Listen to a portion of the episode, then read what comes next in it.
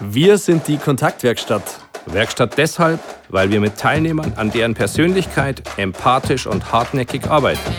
Arbeiten im One-to-One oder der Gruppe mit Menschen, die sich weiterentwickeln wollen und sich auch einem Perspektivwechsel stellen. Stellen müssen sich auch unsere Podcast-Gäste. Unsere Podcast-Gäste haben entweder eine besondere Story zu erzählen oder sie blicken auf Themen unserer täglichen Arbeit aus einer ganz anderen Perspektive. Hast auch du Lust auf einen Perspektivwechsel? Dann hör rein in unsere Kontaktaufnahme. So, herzlich willkommen zu einer weiteren Podcast-Folge der Kontaktaufnahmen. Wir sind heute in meiner Heimatstadt in Erding, äh, im Zentrum von Erding und dürfen heute mit Dr. Andreas Lenz ein Interview führen. Und da freuen wir uns sehr drauf. Herzlich willkommen. Ja, danke für die Einladung. Ich freue mich auch schon ja. und bin gespannt. Eigentlich ist es ja so, dass Sie uns willkommen heißen müssen, weil wir sind in der CSU-Geschäftsstelle. Herzlich willkommen. In der, in der, Im Zentrum von Erding, in der CSU-Kreisgeschäftsstelle, Bundeswahlkreisgeschäftsstelle. Perfekt, perfekt. Wir haben uns eingeladen. Ja, genau. Wir haben uns praktisch äh, indirekt selber eingeladen. Ähm, ja, Andreas Lenz ist eigentlich prädestiniert für dieses Thema, weil ich, ich darf Sie schon ein bisschen verfolgen die letzten Monate und Jahre und stelle eins fest, dass das Thema heute von diesem Podcast eigentlich echt sehr, sehr gut passt, was die Wirkung von Ihnen angeht, äh, zum Volk. Ja, nämlich das Thema des Podcasts ist Sympathie. Ähm, das kommt tatsächlich rüber und äh, wir haben uns lang Gedanken gemacht, Mensch, wen interviewen wir denn zum Thema Sympathie? Und am Ende des Tages war dann schon irgendwie klar, aus dem politischen Umfeld wäre es schon irgendwie geil, ja? weil ähm, ja, es ist eine schwierige Zeit gerade aktuell, auch äh, politisch gesehen. Es ist viel Unruhe und so weiter und so fort. Und da ist es, glaube ich, sehr, sehr wichtig, dass man diesen Sympathiefaktor hat. Und dem würde ich Ihnen jetzt einfach mal zusprechen. Ja? Und von daher. Wenn gleich mal Sympathie und Politik nicht im ersten Atemzug wahrscheinlich immer sofort nennen würde. Genau, aus dem Grund diese Bipolarität die im Kopf zumindest entstehen kann, heute unser Thema. Genau. Ja, ja, vielen Dank. Äh, ehrt mich. Also ich glaube, das ist ja immer ein bisschen subjektiv, ob jemand sympathisch ist. Also wenn ich von Ihnen zumindest so wahrgenommen werde, dann ist das ja schon mal ein Anfang. Absolut. Aber freut mich wirklich. Ja, sehr gern. Ich habe mich natürlich auch ein bisschen vorbereitet, oder wir beide haben uns auch ein bisschen, du glaube ich auch. Ich, ich habe mir auch Mühe gegeben. Ja. wir haben uns ein bisschen vorbereitet und ähm, dann liest man sich natürlich auch so ein bisschen so den Werdegang durch und Sie kommen aus der Bank. Ist das richtig? Ja, ich komme jetzt nicht direkt aus der Bank, ja. äh, aber ich habe äh, tatsächlich meine Ausbildung ähm, in der Bank gemacht, nach äh, eben der Schule mhm. und äh, habe das eigentlich auch nicht bereut. Also ich glaube, es schadet nicht, wenn man eine berufliche Ausbildung macht. Ähm, ist jetzt so schön, irgendwie liegt es weit zurück, aber es ist natürlich schon ein Teil der Vita oder auch der Herkunft ja, irgendwo, ja. ja. Genau, also irgendwann entscheidet man sich einmal für diesen Weg. Äh, es gibt auch viele, die werden da ein bisschen hingeschoben von zu Hause.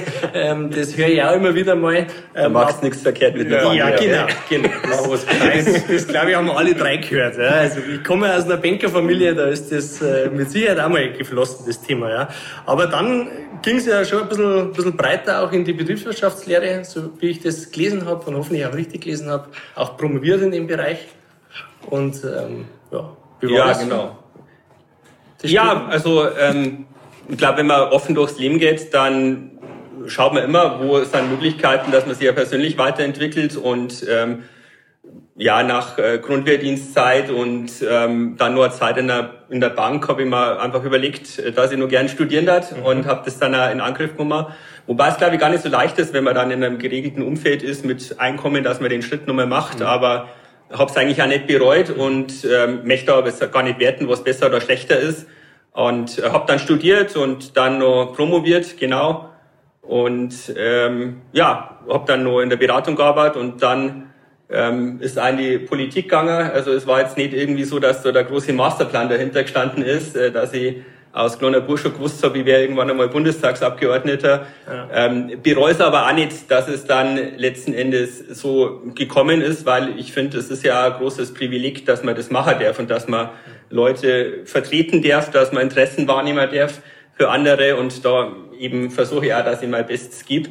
Ähm, aber das vielleicht zum, zum Hintergrund und ja, Anfang meiner beruflichen äh, Ausbildung war die Banklehre und hin und wieder denke ich tatsächlich zurück und vielleicht ist es ja wirklich so, das so schlecht nicht ist, wenn man mal Bangle macht. Wobei sich da vieles äh, geändert hat in der, in der Wahrnehmung. Ich glaube, äh, damals war das vielleicht nur mit der beliebteste Ausbildungsberuf, aber das glaube ich ist ja heute gar nicht unbedingt nur so. Das stellen wir in unserer heutigen Arbeit auch fest. Wir haben durchaus auch Kunden aus dem Bankensektor und die jammern schon tatsächlich, dass es gar nicht so leicht ist, Leute zu finden ja, und, und wirklich auch äh, Werbung zu machen für, den, für die Ausbildung als Bankkaufmann oder Bankkauffrau. Ähm, ich kann es teilweise verstehen, ähm, will jetzt da nicht zu sehr in die Tiefe gehen, was die, die, ja, den Sympathiefaktor des, des Punkkaufmanns angeht, aber ähnlich hoch wie bei Politikern wahrscheinlich. das haben jetzt sicher. Von daher, das lasse ich jetzt einfach so stehen. Ja, genau. Was, gab es eigentlich so ein, ein ausschlaggebendes Ereignis oder einen ausschlaggebenden Grund, warum Sie dann den, den Weg in die Politik gegangen sind? War da was? Ich war schon immer äh, politisch interessiert und äh, ja, ich habe schon versucht, dass ich das links und rechts schaue ähm, und habe mir auch aus meiner Sicht schon immer eingebracht, also jetzt gar nicht immer nur politisch, sondern in der Jugendarbeit und im Sportverein und in anderen Vereinen. Und ich denke schon, dass irgendwo ist, ist ja so, wenn man sich nicht ähm, einbringt, dann wird man, wird man irgendwo auch aufgemischt. Also ja, ja. deswegen, ja, war es für mich immer wichtig, dass man sie einbringt und einmischt. Ähm, und wie gesagt, gar nicht immer mit der Intention, dass das irgendwann einmal der Beruf wird, aber ich bin dann relativ früh in, in den Kreistag gewählt worden.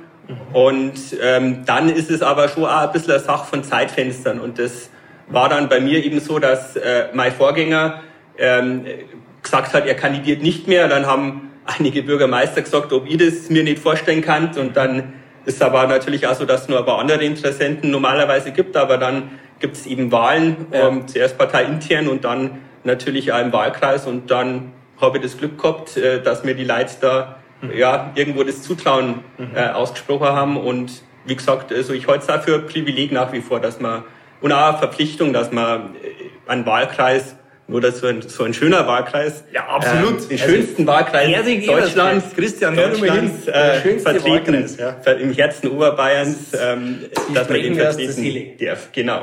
Aus der Seele. Also, Christian, hast du das aufgenommen? Ja, ist Erding, Ebersberg, schönster Spuren. Wahlkreise oder schönste Wahlkreise Deutschlands. Ja. Wo kommen Sie? Aus Franken, glaube ich. Wo wohnen Sie? Ich wohne, genau. Das ist ein großer Unterschied. Aber die Passage müssen wir rausschneiden, weil sonst haben wir wie Schwierigkeiten. Das? Genau, das, die Zuschriften steigen dann immer. Wie ist das, wenn man merkt, jetzt wird es ernst?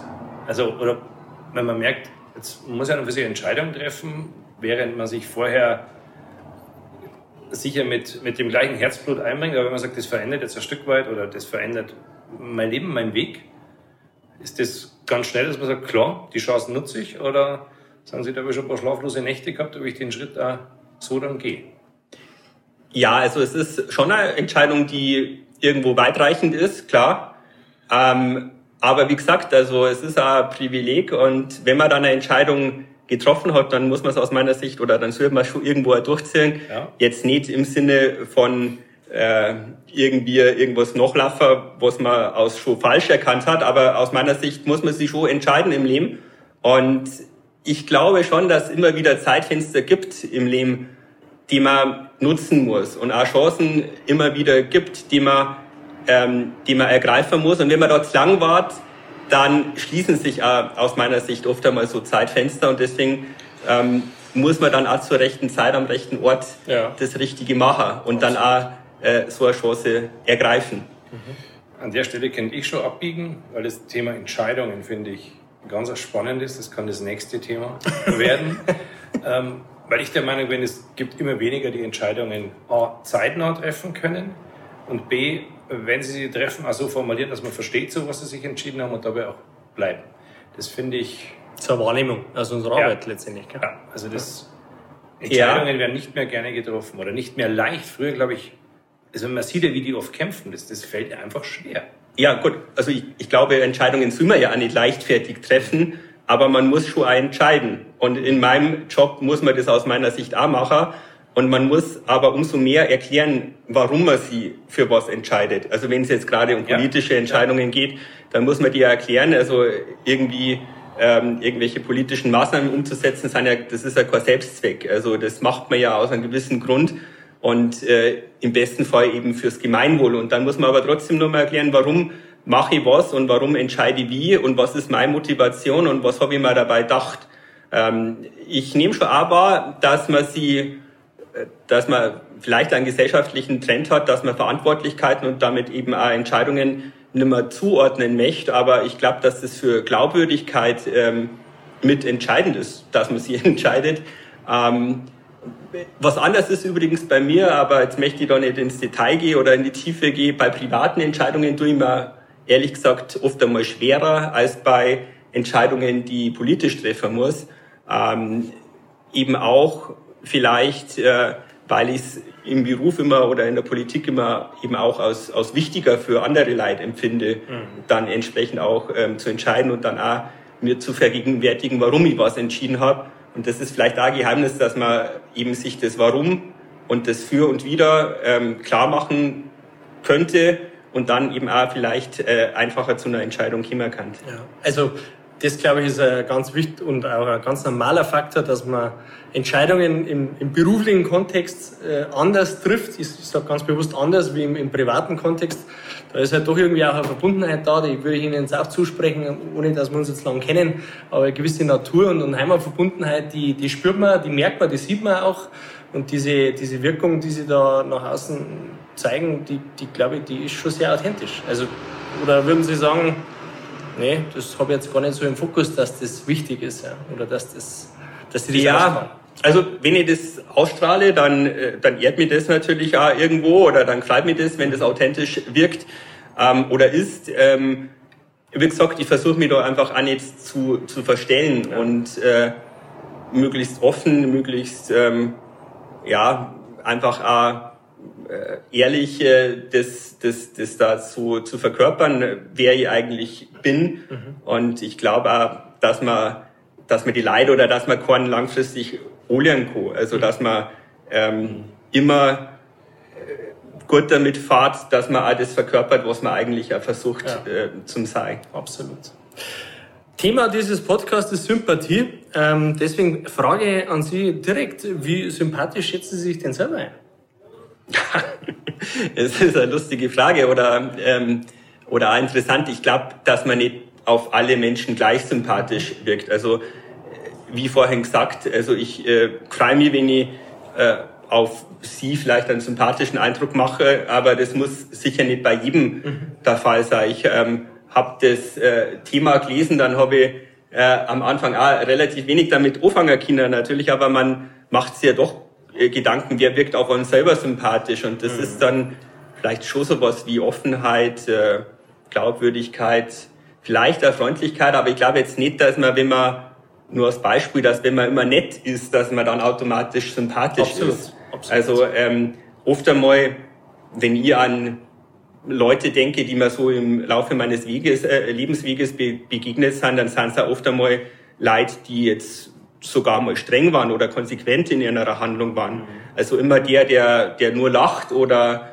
ähm, der immer nur der, der Chris Gott August ist, der ja. ist nicht unbedingt deswegen sympathisch. Ja. Trotzdem, glaube ich, ist Sympathie was, was man, was man ganz schwer fassen kann und auch erklären kann. Also weil es ja doch irgendwo in die Gefühlsebene geht, aus meiner Sicht. Ähm, insofern habe ich mal jetzt halt über meine eigene Wirkung, ob ich jetzt sympathisch bin, ähm, noch gar nicht so Gedanken gemacht äh, vor dem heutigen Tag. Ähm, aber sicher, sicher ist es ein Faktor im zwischenmenschlichen Umgang. Ähm, es ist keine Frage, dass man beim einer oder anderen eben lieber oder nicht so gern am Tisch sitzt äh, oder sie im Bierzelt irgendwo oder im Biergarten dazu sitzt oder eben nicht dazu sitzt. Und da spielt dann schon sowas wie Sympathie eine Rolle. Und wie gesagt, das ist jetzt nicht nur Nettigkeit, aber schon sowas wie, glaube ich, Freundlichkeit, Offenheit, ja. ähm, dass man auch vielleicht zugehen kann ähm, und wenn das auf mich zutrifft äh, mit mhm. Einschränkungen, dann freue ich mich. Aber äh, ich glaube auch, dass nicht jeder gleich sympathisch auf unterschiedliche Gruppen oder Leute wirkt oder eben auch ist. Ist da die ist Gemeinsamkeit äh, helfender Faktor für Sympathie? Ja, durchaus. Also ich glaube schon, dass man, wenn man sagt, ähm, also was dann deine Hobbys und äh, ich mache das auch oder Fußballverein oder so und äh, das ist, glaube ich, hilft schon. Ich glaube aber, das ist eher die Werteebene. Ich glaube auch, mein, ja. ich glaube, dass es aber helfen kann, aber schon auch was anderes ist aus meiner Sicht. Ähm, ich glaube, dass auch wenn man unterschiedliche Grundwerte zum Beispiel vertritt, kann man sie trotzdem sympathisch sein. Ja. Ähm, und ich merke das immer wieder, dass also ähm, Sympathie nicht nur was aus der Zugehörigkeit und aus der Gruppe äh, mit der Gruppe zum Tor hat, wo man wo man eigentlich herkommt, ja. ähm, sondern es ist wahrscheinlich schon ein bisschen mehr oder ein bisschen breiter zu fassen. Wir sind ja ähm, im, im Bereich Persönlichkeits- und Teamentwicklung aktiv und äh, unser Name ist ja nicht umsonst Kontaktwerkstatt. Ähm, weil uns das Thema Kontakt sehr wichtig ist. Und ähm, wenn wir schon über Sympathie sprechen, sind wir der Haltung, und das stellen wir auch immer wieder fest, ähm, dass das erste Aufeinandertreffen mit, mit dem anderen Menschen extrem einzahlt auf den Sympathiefaktor oder eben auch nicht. Ja? Weil man hat so selber so ein bisschen so ein Verständnis, wie gehe ich auf Leute zu. Ähm, das ist manchmal eher extrovertiert, manchmal eher introvertiert. Das ist total unterschiedlich. Das ist bei uns auch total unterschiedlich. Du hast das schon gemerkt, Christian, übrigens, dass wir total unterschiedlich sind. Nein, wir wirken nur unterschiedlich. Ja. Wirkung und Sein ist ja ist Podcast Nummer 422, ja. äh, wenn wir nochmal darüber sprechen. Genau, und, und da ist es, glaube ich, glaube ich, ein ganz wichtiger Fakt, also das stellen wir fest. Das erste Aufeinandertreffen, das erste in, in Kontakt kommen, ist so für uns so, so ein Gamechanger, ja? weil man einfach merkt, hey, hm, irgendwie der ist mir sympathisch oder eben auch nicht. Das ja. kann sich dann wieder drehen. Ja, ja. Das ist dann das, was Aber man. Dann, dann musst du halt bereit sein dazu. Ja, genau. Also die Richtig. Problematik ist halt, wenn ich in der ersten Sekunde sage, genau. wirkt unsympathisch und darum ist es auch und darum mache ich jetzt zu, dann habe ich sicher nicht die Chance, dann noch in ein gutes Gespräch zu kommen. Äh, wegen leichtes Sprichwort, es gibt keine zweite, zweite Chance, einen ersten Eindruck, Eindruck zu hinterlassen. Die schwingen schon mit. Dann, da ist schon was dran. Weil aus meiner Sicht aber begründet darin, dass manche dann nicht einfach wirklich zumachen. Ansonsten hat man schon die Chance, erlebt man ja selber bei sich auch, dass man sagt, anfangs bin ich nicht mit dem klargekommen oder so. Ja. Aber nach einem kurzen Gespräch und der Offenheit, da mal genauer hinzuhören oder zu fühlen, ist er doch sympathisch oder sie. Ja. Wie ist denn das, wenn man als Bundestagsabgeordneter nach Berlin kommt und dann also ich stelle mir das als Laie so vor, man lernt ja viele Menschen kennen, ja, aus unterschiedlichsten Parteien, ähm, mit ganz unterschiedlichen Wertegerüsten hinten dran, Menschen, die ja aus ganz unterschiedlichsten Verhältnissen kommen, die schwingt ja auch immer alles mit, auch im, im Verhalten. Äh, wie ist das da, gerade so die erst, erste Kontaktaufnahme, wie muss man sich das vorstellen? Ja, also es ist ja schon eine Zeit zurück, aber es ist natürlich schon eine andere Welt und auch irgendwo eine, eine neue Welt. Und so dieses politische Umfeld hat aus meiner Sicht schon einige, einige Eigenheiten. Und da muss man sich auch erst ein bisschen drauf wohnen. Also mir ist auf jeden Fall so gegangen. Ähm, aber letzten Endes sind natürlich überall Menschen am Werk und ja. das merkt man ja dann auch schnell. Und dann kommen wir mit dem einen ein bisschen besser, der eine ist ein bisschen sympathischer, der andere eben nicht so sympathisch. Und äh, insofern ergibt sich da schnell ein gewisses Gefüge. Ähm, aber man braucht, glaube ich, schon ein bisschen ein Gespür, dass man dann auch einordnet, ähm, wer eben wo steht und dann auch äh, welche Zielsetzungen verfolgt und ja. äh, wie, ja, wie man dann auch die Leid irgendwo nehmen muss und auch einschätzen mhm. muss. Aber wie gesagt, das glaube ich ist auch ein Lernprozess, aber ähm, letzten Endes überall Menschen und man braucht halt auch ein bisschen, aus meiner Sicht ein bisschen Gespür, dass man dann auch umgekommen mit den Leuten, aber dass man es dann auch einschätzen kann. Mhm. Ähm, auch übrigens, um dann die eigenen Ziele zu erreichen. Ja, ja. Also das, glaube ich, hängt ja aus damit oder, mhm. oder zusammen irgendwo. Da sind wir jetzt schon in einem ganz spannenden Kontext aus meiner Sicht, weil als, als Bürger, der natürlich das mitbekommt, äh, welche Parteienlandschaft es gibt. Äh, da gibt es natürlich jetzt äh, extreme Haltungen links und rechts und dann gibt es welche, die in der, in der Mitte angesiedelt sind. Ähm, und ich stelle mir das extrem schwer vor, wenn jetzt ich heute jemand bin, der aus der CSU kommt oder aus der SPD, ähm, eine Sympathie zu entwickeln für jemanden, der sehr rechte Haltung hat oder eine sehr linke Haltung hat ja? und, und dementsprechend auch in diesen Parteien angesiedelt ist. Wie, wie kommt man mit den Leuten, also kann man da vorbehaltslos in Kontakt kommen oder ist das, oder schwimmt, schwingt das in Ja, mit? also kann man wahrscheinlich nicht unbedingt, muss man ja vielleicht auch nicht mhm. unbedingt, weil ähm, ob das jetzt dann immer nur Vorurteile sind oder eben nicht, äh, weil ja eben man sich ja auch outet, äh, wenn man zu einer Partei, äh, einer Partei beitritt äh, mit einer gewissen Grundhaltung, ja. ist es ja durchaus in Verbindung zu bringen. Trotzdem glaube ich, wäre es jetzt auch falsch, irgendjemanden vorzuverurteilen aufgrund einer politischen Zugehörigkeit ähm, und den Menschen dann auch unabhängig von der politischen Zugehörigkeit zu sehen, obwohl radikale ähm, Zugehörigkeiten natürlich in keiner Weise ähm, unterstütze und das schon auch mitschwingt äh, in der das kann ich mir vorstellen. irgendwo also, auch in der in der Einschätzung des Menschen. Ähm, sagt jetzt aber nicht, dass man nicht trotzdem irgendwo äh, auf einer sachlichen ja. Ebene miteinander, ich sage jetzt mal normal, ja. ähm, umgehen kann mhm. und dass sich nicht auch jetzt fraktionsübergreifend eine gewisse Sympathie auch, äh, entwickeln kann.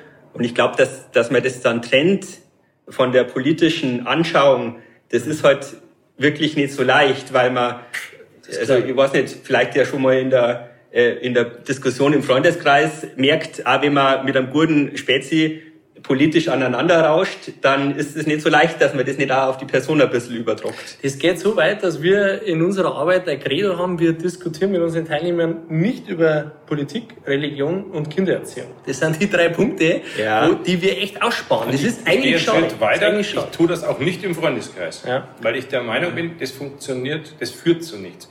Das ist immer ein verlorener Abend. Schade weil, eigentlich, gell? Ich finde ich find's schade, weil... Ja. Aber du brauchst nicht sagen, du, dein Kind äh, soll ja nicht auf meinem Sofa rumspringen. Da sagt er, ich finde das total toll, ist nämlich gut für die Motorik. Ähm, Religion, äh, das sparen wir jetzt mal komplett aus. Und auch Politik. Hab ich die Erfahrung gemacht, glaubt ja jeder, dass die Anschauung, die er hat, wie auch in den anderen beiden Themengebieten, die absolut richtig ist und dass, also ich finde, man kann über viel diskutieren, aber da ist keine wirkliche Diskussion möglich, hm. weil die Fronten so geklärt sind, ohne dass der Annäherungsversuch stattfindet. Ja, kann ich verstehen. Also meine Meinung steht fest, verwirren Sie mich nicht mit Tatsachen. Ja. Ich höre auch oft einmal, am Stammtisch habe ich das einmal gehört, äh, Gebetsbuch und, äh, äh, und, Religi und Gebetsbuch und, äh, und Parteibuch müssen gleich sein äh, bei einer Partnerschaft, sonst ist es eh, äh, steht es eh unter keinen guten Stern. Aber ich bin schon auch der Meinung, dass man immer auch irgendwo im Bewusstsein haben muss, auch wenn jemand von der politischen äh, anderen Anschauung kommt, dass er vielleicht ja, also ganz vielleicht, irgendwo ja vielleicht manchmal auch recht haben kann. Also dass ich vielleicht ja auch nicht immer recht habe. Ähm, aber ich verstehe das schon, wenn es dann ums Grundsätzliche geht und wenn es dann auch in die Ideologie geht, dann, dann wird es oft einmal schwierig und da braucht man belastbare Freundschaften, wenn die äh, wenn da ideologisch was unterschiedlich ausschaut oder grundsätzlich unterschiedlich ausschaut, aber oft einmal sind es schon auch ähm, gewinnbringende Diskussionen oder auch intellektuell hochwertige Diskussionen, wenn man direkt inhaltlich aufeinander rauscht und dann kann schon auch dafür dienen zur Selbstgewissheit oder auch zur, ähm, zur Klarheit, dass es eben doch noch Unterschiede gibt äh, in der wenn Gesellschaft. Wenn man bereit ist, drüber nachzudenken. Also wenn man reflektiert, ist das, ist das natürlich immer dann ist jede Diskussion, egal zu welchem Thema, gewinnbringend. Aber wenn es nur dieses Ja, Nein, wie man das aus dem Kindergarten kennt und, und überhaupt nichts aufnimmt, was man, was man hört, dann ist das.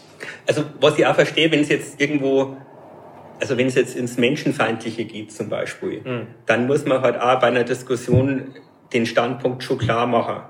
Ähm, ich glaube aber auch gleichzeitig, wenn ich jetzt irgendwelche Gruppierungen ob jetzt politisch oder, oder weltanschaulich von vornherein aus einer Diskussion ausschließe, dann wäre ja die Chance nie drin, dass ich die irgendwann einmal Absolut. überzeuge oder zumindest einmal ähm, ein Bewusstsein ja. schaffe für die eigene Meinung. Also durch an der Seite hm. stehen lassen wird man sie sicher nicht mitnehmen, egal in welchem Kontext. Ja, und ich finde es auch charmant, wenn eine Partei, und das ist das, was mir manchmal ein bisschen abgeht als, als, als Bürger, einfach sich einmal hinsteht und sagt, hey, das war nicht so geil für uns. Ja? Das war irgendwie blöd. Und da müsste man einfach einmal ganz selbstkritisch sagen, na, da sind wir in die falsche Richtung geritten. Zumindest für einen gewissen Grad. Ja, finde find ich spannend. Also, weil die Frage habe ich mir auch schon öfters äh, gestellt. Ähm, ich bin da wirklich ein Fan davon. Und ja. ich darf mir das auch öfters wünschen, dass man ein bisschen selbstkritischer ist, dass man Fehler eingesteht. Aber ich nehme auch also ganz ehrlich gesagt, ich nehme schon auch wahr, wenn man Fehler eingesteht in der Politik, ja. dann ist man halt auch weg schnell einmal. Das ist, und das ist wahrscheinlich das Problem, warum das in, halt auch nicht so gelebt wird, weil halt einfach die, die Dynamik in diesem Umfeld halt einfach kontraproduktiv ist. Also am besten kann ich Fehler machen. Scheiße. Das, das, das, nehmen wir, das nehmen wir mal mit. Aber die Frage ist, also das, das finde ich spannend und irgendwo erschreckend. Äh, dann ist man schneller auch wieder weg also ich glaube aber an der Basis, wenn man das jetzt als, als Volk bezeichnet, dann ist es sehr sympathisch, wenn jemand sagt, hab, wenn man das so erklärt, wie Sie das vorher gesagt haben, also erläutern, warum bin ich diese Schritte gegangen, was habe ich im Kopf dabei gehabt und jetzt stelle ich rückblickend, weil ich reflektiere fest, da wäre es jetzt noch eine bessere Variante gegeben oder die war einfach schlecht, die ich gewählt habe. Ähm, kann ich mir an und für sich vorstellen, dass das ein großer Sympathiefaktor ist. Ja, also ich halte es für große Stärke. Ja, äh, menschlich, menschlich, aber nicht nur menschlich, also auch inhaltlich Fehler einzugestehen und äh, dann auch zu erklären, warum er die Entscheidung damals getroffen hat, aber warum die Situation jetzt eine andere ist. Und ich glaube, dass man auch nur Ziele vorgeben kann, in dem Bewusstsein, dass er ein bisschen anders kommen kann, mhm. wie man jetzt vorgibt. Aber trotzdem ist wichtig, dass man, dass man mal sagt, was man selber vorhat. Absolut. Und wo man hin möchte. Und wenn man das aus Angst von möglichen Fehlern nie macht, ähm, dann hat man schon auch ein gewisses Defizit. Und das sehe ich schon ein bisschen in der Politik, dass man aus Angst, Fehler zu machen, oft einmal nicht sagt, wo man eigentlich hin möchte. Ja, das Skurrile ist ja, weil wir ja in, im beruflichen Kontext ja die Führungskräfte in genau die andere Richtung entwickeln. Also wir sagen ja die Führungskräfte, hey, stell dich mal hier und sag, scheiße, war scheiße von mir. Und, und das ist, da ist echt der Gap. Und, und das finde ich schade. Wir gehen mal ein bisschen auf die kommunale Ebene, auf die Landesebene, je nachdem, wie man das ist eigentlich ja wurscht, aber runter von der Bundesebene. Ähm, was mich interessiert hat, wenn man jetzt mal das Wahlprogramm und den Sympathiefaktor eines Politikers nebeneinander stellt, was halten Sie da für wichtiger, um äh, bürgerliche Nähe zu erzeugen? Ist es jetzt schon dieser Teil mit den Nein. spontanen Antworten? Ja. ja, ich glaube beides. Also es ist äh, sicher sowas wie Sympathie und äh, auch sowas wie dann die Werteebene. Ich glaube aber auch, dass es schon auch sowas wie Kompetenzvermutung zumindest ist und auch, mhm. ähm, äh, gibt ja Leute, die sagen, wir müssen Inhalte überwinden. Das glaube ich eben nicht. Ich glaube schon, dass sie die Leute zumindest was darunter vorstellen, was man so vorhat. Jetzt gibt es die wenigsten, die sich ein Wahlprogramm in Gänze durchlesen. Mhm. Aber so im Groben und Ganzen glaube ich schon, dass nach wie vor Inhalte auch wichtig sind, ja. dass man die vielleicht auch besser erklären muss und co. Ähm, und gleichzeitig spielt aber Sympathie, das ist ja gar nicht zu negieren. Und auch sowas wie Werteebene, ist das einer von uns, ähm, spielt natürlich auch eine Rolle. Absolut. Wir vergleichen das ein bisschen mit ähm, mit der sozialen und der fachlichen Kompetenz. Ja, und, und wir erleben das ganz oft in der Arbeit mit Fach- und Führungskräften, dass sie ganz viele hinter dieser fachlichen Kompetenz verstecken und sagen, ey, ich erkläre dir ja, die ja. Welt über die Excel-Liste oder über das Wahlprogramm ähm, und vergessen diesen sozialen Part, ja, diese soziale Kompetenz. Und da schließt sich eigentlich für uns so dann auch die Frage an, weil wir es auch nicht wissen und uns voll interessiert, wie werden denn so Politiker auf der kommunalen Ebene, Landesebene und dann natürlich auch auf der Bundesebene, wie werden die denn auf sowas vorbereitet? Also da, idealerweise kriegt man da auch vielleicht äh, dieses eine oder andere Weiterbildungsprogramm, ähnlich wie es in der freien Wirtschaft ist. Äh, wie muss man das vorstellen? Ja, das ist ein bisschen Fehlanzeige. Also da hätten Sie vielleicht noch Potenzial, ähm, dass Sie ist Aufträge so? bekommen. Das kann ja nicht sein. Ja, ich, ich glaube, zum, zum Honor ist es, glaube ich, schon die Kunst der Politik, Politik oder des Politikers, ähm, der Politikerin, egal auf welcher Ebene, dass man beides ein bisschen verbindet. Ja. Also dass man Menschen irgendwo ja auch mag, äh, mhm. mengen muss, also dass man ja mhm. ähm, schon auf die Leute zugehen muss und dann aber das schon auch mit einer Fachlichkeit verbinden sollte aus meiner Sicht. Ähm, jetzt gibt's da natürlich politische Stiftungen, die das ansatzweise schon äh, schulen, aber also als ich in den Bundestag gekommen bin, da hat es sowas in keiner Weise gegeben. Also man denkt sich ja dann landläufig, vielleicht da gibt es ein Mentorenprogramm oder mal vor der ersten Rede irgendwie ein ja, Coaching oder sowas. Gerade das, also Rhetorik, Kommunikation, was ja schon äh, entscheidend ist, wenn man da im Bundestag äh, so einen Beitrag liefert, da hören ja ein paar zu und das wird ja funktionieren, oder? Wenn der Altmaier hinten im, im Knack sitzt, in Anführungsstrichen. Ja, vor dem hätte ich jetzt weniger Angst. Also ich schätze Peter Altmaier natürlich auch sehr, aber ähm, habe ein gutes Verhältnis soweit mit ihm, aber ähm, das gibt's nicht. Also da muss man sich selber überlegen, was man sagt. Und ja. ähm, es ist aber für viele immer überraschend, wenn ich das erzähle, dass man da nicht irgendwie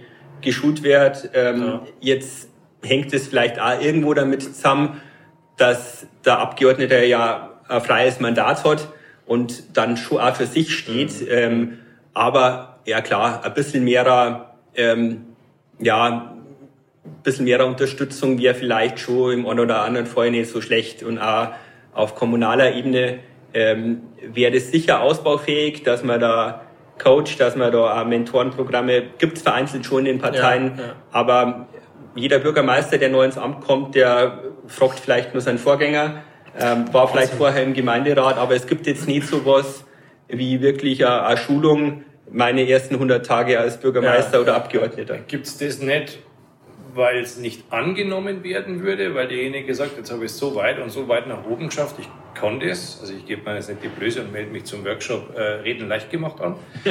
Oder ja. gibt es das nicht, weil da noch keiner drauf gekommen ist, dass das durchaus Akzeptanz und Anklang finden würde? Wie, wie schätzen Sie das ein?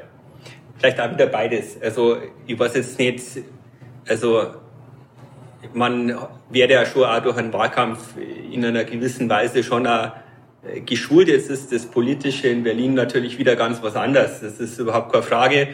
Ähm, aber es gibt vielleicht nicht, weil es nicht so angenommen wird, ähm, das mag sein, aber ähm, in erster Linie gibt es das halt aber auch nicht. Ja. Also ich habe jetzt keine E-Mails gekriegt, die mhm. mir da irgendwie da entsprechende Angebote gemacht hätten. Vor allem, weil ja, sage ich jetzt mal, wenn man jetzt mal über so einen Bürgermeister antritt, ähm, da ist jetzt ja Rhetorik und Kommunikation das eine. Ähm, sich da hinzustellen und vor Leuten zu reden, ist das eine. Das ist nicht ohne, aber ich glaube, da kommt man ein bisschen rein und wenn man sich für, für so ein Amt interessiert, dann ist da, denke ich, auch in der Regel eine Grundneigung für sowas da und auch ein Talent. Und man ist ja nicht ähm, plötzlich über Nacht in Ja, richtig, also genau. Ja also das darf man, glaube ich, nicht unterschätzen.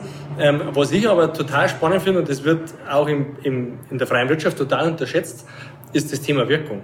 Ähm, also ja, wie, wie wirke ich ähm, nach draußen, ohne dass ich was sag. Ja? Und äh, da, da sind wir bei so vielen Punkten, die man, die man anschauen könnte, wo man sich denkt, boah, hey, na, nicht so, bitte nicht so. Das ist irgendwie gerade blöd, weil äh, die, die Leute, die ja da dann wirklich aktiv sind, die haben ja echt alle was auf dem Kasten. Das sind ja clevere Menschen, die auch ja. ein Wahlprogramm vertreten, die, die die Städte nach vorne bringen wollen oder ganze Landkreise, die richtig Verantwortung haben und wo es dann bei ganz vielen Bürgern, glaube ich, nur daran scheitert, dass die Wirkung nicht die ist, die sich der Bürger wünscht. Die Wirkung, wohlgemerkt. Also da mag schon sein, dass das auch, also manchmal überhaupt nicht wahrgenommen wird.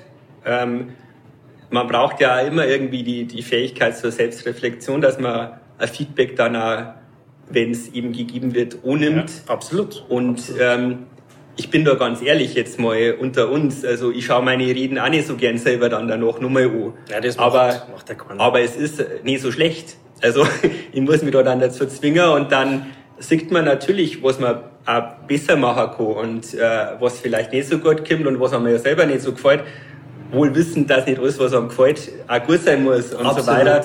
Aber wenn man es zu früh macht, wenn man zu früh, glaube ich, auf die Wirkung äh, genau. achtet, dann wäre es anhören genau. nicht so gut. Das muss, das rechte Maß muss da sein. Ja. Und, äh, also auch da, das war an der Vorbereitung Teil, äh, schaut man sich auf YouTube mal so, so, so ein Radio.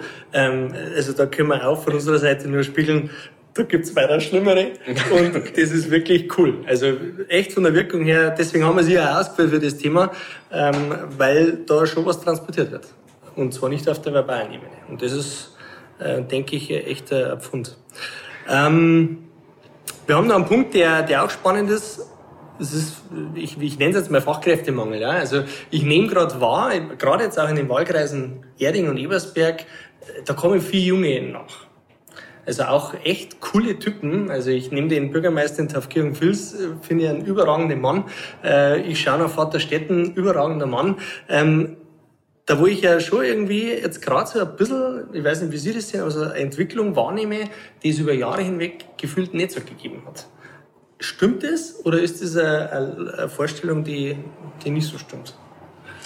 Ja, ich konnte es unterstützen, jetzt auch bei den genannten ja. ähm, möchte ich das auch nochmal unterstreichen, aber auch darüber hinaus, glaube ich, haben wir früh junge, gute, engagierte Leute und das ist auch ein Segen, das liegt vielleicht wieder bei uns äh, an der Region, dass wir halt einfach äh, attraktive Region sind. aber, aber natürlich. Ich würde ja Rückschlüsse zu, das möchte ich jetzt gar nicht aufgreifen, was das für Rückschlüsse zulässt. Müssen wir jetzt nicht ausbreiten, ähm, wobei die vielleicht auch nicht äh, in jeder Hinsicht falsch waren, aber ähm, aus meiner Sicht sind wir da schon gut dabei. Und dann ist es, glaube ich, auch oft einmal so, sind so Wellen, also wo einfach eine gewisse Riege an Bürgermeistern auch altersbedingt wieder, wieder abtritt und dann eben neue kommen. Mhm. Aber ich kann mich da nicht beschweren, dass wir keine Leute hätten. Mhm. Ähm, wobei es auch nicht unbedingt einfach ist, dass Klar. man Leid für Parteien gewinnen kann in einem Umfeld, wo man doch sehr ja, individualisiert unterwegs ist, wo man, äh, wo man, wo ich schon den Eindruck habe, dass man sich nicht unbedingt gern zu einer Partei ja. bekennt, ja. Ähm, egal zu welcher übrigens, sondern dass man sagt, man möchte da irgendwie neutral und außen vor bleiben. Mhm. Sage ich immer, man gibt ja sein Hirn nicht mit ab, wenn man jetzt irgendwo bei einer Partei äh, beitritt, ja. aber ähm, das ist sicher eine gesellschaftliche Herausforderung und auch für die Parteien eine Herausforderung, aber ich glaube schon, dass wir gute Leute haben. Und auch mhm. jetzt unabhängig von Geschlechterfragen und auch von der Herkunft ist es ein, Mix, der aus meiner Sicht schon ähm, keine Angst vor der Zukunft aufkommen ja. lässt. Also gefühlt geht es ein bisschen, Entschuldigung Christian, das muss ich schnell sagen, weil das passt gerade. Ich rede manchmal ein bisschen viel. Ja. Es tut mir leid. Ähm, gefühlt, Politiker. Das weiß ich nicht. Politiker gefühlt ist es, ist es schon so, dass, dass also ich gehe jetzt immer von der Stadt Ering aus, äh, wo ich ja selber auch wahlberechtigt bin. Da im Nebensatz würde ich sagen, da würde ich mir noch ein bisschen mehr Nachwuchs wünschen, wenn ich mir so die, die Liste so anschaue. Das ist meine persönliche Meinung. Ähm, aber so außenrum, also gerade so in so größeren Gemeinden, ähm, stelle ich das irgendwie fest. Und ähm, das freut mich, weil, weil ich glaube, es total wichtig ist, ähm, die Politik auch nach wie vor weiterzutreiben und den Sympathiefaktor ähm, auch nach oben zu treiben und, und den jungen Leuten klar zu machen, ich mache jetzt für Werbung für Politik, merkst du was? Ja, ähm, das ist irre. Ähm, wichtig. Die jungen Leute äh, echt klar zu machen, dass das echt wichtig ist. Je wichtige Übrigens auch viele Leute, die dann schon auch verwurzelt sind im ja. Vereinsleben oder also die jetzt nicht nur Politik als Beruf oder Hobby äh, verkörpern ja. oder dass sie nur das machen können oder möchten, mhm. sondern die schon auch in anderen Bereichen was geschafft haben und auch in der Gesellschaft verwurzelt sind. Und das, das braucht man ja möchte, habe ich auch nichts gegen jemanden, der nur in einer Partei sich engagiert, aber trotzdem hat man diese Breite auch des Engagements ja. und das ist auch gut aus meiner Sicht. Ja. Wird dafür aktiv was gemacht oder wie viel wird da aktiv gemacht, dass man da das Interesse weckt, dass man vielleicht da jemand unterstützt, der noch relativ jung ist und man sagt, der, der braucht die eine oder andere helfende Hand? Oder ist es so, dass die Welle, die Sie beschrieben haben, sage ich, mit einer gewissen Regelmäßigkeit, aber auch Zufälligkeit kommt und dann so über einem dankbarerweise hereinschwappt. Ja, also aus meiner Sicht gibt es schon Hilfestellungen hin und wieder, die sie aber eher natürlich entwickeln. Ich versuche das ja selber schon bei, ich bin ja noch nicht so uralt, aber bei Jüngeren, dass ich ähm, das mache, soweit es irgendwo geht. Ähm, aber es gibt das nicht in der Weise gezielt, wie man sich das vielleicht vorstellen könnte oder würde. Ähm, es gibt also keine politische Personalentwicklung in dem Sinne. Das ähm, ist wahrscheinlich auch nicht in der letzten Konsequenz möglich. Ja. Ein bisschen mehr wäre vielleicht schon manchmal sinnvoll. Ähm, da gibt es positive Beispiele, wenn es um einen Übergang geht nach langen Amtszeiten. Mhm. Gibt aber auch Beispiele, die sind nicht so gelungen. Da gibt es dann schon auch manchmal Brüche. Mhm. Ähm, aber wie gesagt, es gibt da keine kein starres Muster. Es gibt da eher ja, Zufälligkeiten, die dann sowas schon ermöglichen können. Aber das ist jetzt nicht irgendwo ähm, ja, nicht gezielt vorhanden. Heute trotzdem für wichtig, weil ich doch immer wieder feststelle, dass die, die sich dann als, als junger Mensch in der Politik engagieren, nicht zwingend immer die Motivation darin haben, politisch was zu bewegen, sondern eher das Netzwerk nutzen, das sie, das sie über die Partei innerhalb einer Stadt letztendlich auch kennenlernen und ihr eigenen Betrieb, was das auch immer ist, äh, ja, ein bisschen pushen. Ne? Also das, das finde ich manchmal ein bisschen schade, weil wenn ich also ein Amt annehme oder wenn ich in eine Partei gehe, dann, dann muss ich doch das machen, damit ich politisch motiviert nach vorne gehe und, und was erreiche und nicht so sehr auf mich selber schaue. Ich unterstelle das jetzt mal dem einen oder anderen, ähm, auf mich selber schauen, vielleicht auf den Betrieb, den ich zu verantworten habe. Ja, das sehe ich auch so. Und ähm, Also es, es kann ja auch nicht jeder, der jetzt in einer Partei sich engagiert, Bürgermeister oder Landtags- oder Bundestagsabgeordneter werden. Das muss ja einmal klar sein und im Normalfall ist es ja auch nicht die, zumindest nicht die einzige Motivation, dass man sie einbringt und dass man sie engagiert, mhm. sondern dass man wirklich die Dinge voranbringt. Genau. Und äh, die Motivation ist eigentlich schon bei alle vorhanden, mhm. äh, dass man halt einfach auch was bewegen möchte, aber auch mit, mit Leid miteinander was erreichen möchte. Okay, wir kommen jetzt zu unserem liebsten Teil unserer Podcasts. Äh, er nennt sich Schlagabtausch. Ja. da liegt der Spaßfaktor deutlich auf meiner Seite. Wobei, ganz ehrlich, Nein, das ist ganz entspannt bei uns. Ähm, Sie kriegen von uns drei Begriffe und wie wir es gerade vorhin auch in der Pause äh, erwähnt haben, einfach gerne aus dem Bauch raus das sagen, äh, was Ihnen in den Sinn kommt äh, und äh, einfach spontan raus. Ich darf anfangen, Christian. Schlagwort 1, Runde 1, Kanzler nach Angela Merkel. Wird höchstwahrscheinlich keine Frau mehr sein. Sehr diplomatisch ausgedrückt. Aber ich weiß es auch nicht. Ja. Das habe ich jetzt gehofft, wenn ich ehrlich bin. Okay. Gut. Runde 2. Philipp Amthor. Ist ein persönlicher, begabter, junger Politiker, der aus meiner Sicht äh, jetzt in der Vergangenheit nicht alles richtig gemacht hat, daraus aber sicher lernen wird. Und man sieht halt auch, wie die Verführungen von so einem Amt dann auch wirken können. Stichwort Wirkung. Egal. Runde 3, Kapelle so und so oder dicht und ergreifend? Beides gut. Ja, was ist besser? So rein vom je, je nach Stimmung. Ah ja. Also aber ich glaube, ich wurde da recherchiert, äh, dass ich beide kenne und auch beide schätze. Äh, ja, das liegt daran, äh, weil es mir genauso geht, ja. Und dementsprechend da äh, ja, eine große Parallele äh, entdeckt habe. Und habe mir gedacht, das wäre eigentlich ein ganz interessanter Schlagabtausch. Ja. Politisch wahrscheinlich eher so und so. Weiß ich nicht, ich habe mit denen jetzt tatsächlich noch nichts zum Tun gehabt, aber ich gefühlt von der Wirkung her würde ich auch sagen, dass die Musikanten von der Kapelle so und so eher CSU-lastig sind wie die. Ich habe es mir auch gedacht, weil mir folgen auf Instagram. Aber wir können uns mal fragen. Oder wir, wir laden die mal ein zu einem Podcast. Ob sie mitmachen, weiß ich nicht. Aber da war ich dann lieber ja, lieber nicht ergreifend. Vorsichtshalber mal nicht. Ja. Also wir, wir können aber alle bisher genannten im Schlagabtausch mal einladen. Ja. Philipp Amthor auch mal, ja. ja. Das wäre interessant. Ja, tatsächlich. Und Gerechtigkeitshalber natürlich auch von mir. Die jetzt zuhört und sagt, super, mich haben sie auf A vergessen, haben mich aber als erstes Nicht erwähnt. beleidigt. Na, Gottes Willen, da wollen wir... Die hat jetzt eh Urlaub. Die Schuh, ja, ja. Mensch, super. Ja. Haben Sie eine Nummer von mir? Genau, wenn wir jetzt noch die Hände drüber kriegen, machen wir den Rest.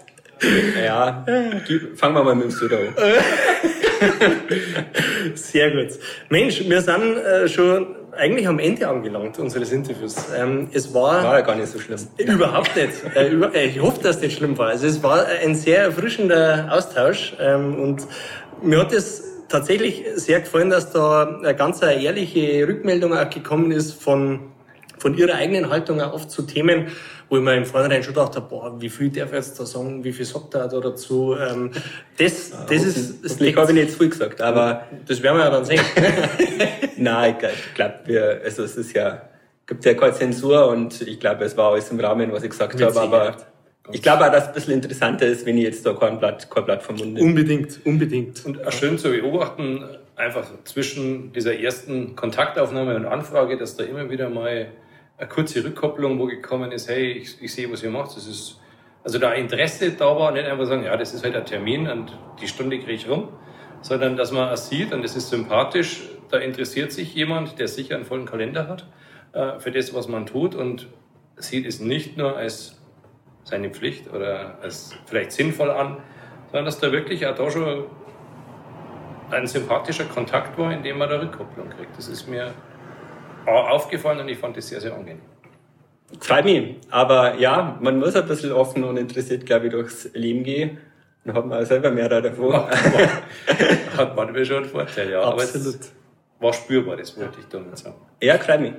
Impuls nach draußen. Ähm, für diejenigen, die uns zuhören, sind ja doch meistens äh, Fachkräfte, Führungskräfte, auch viele Menschen aus der freien Wirtschaft. Es ging heute ums Thema Sympathie.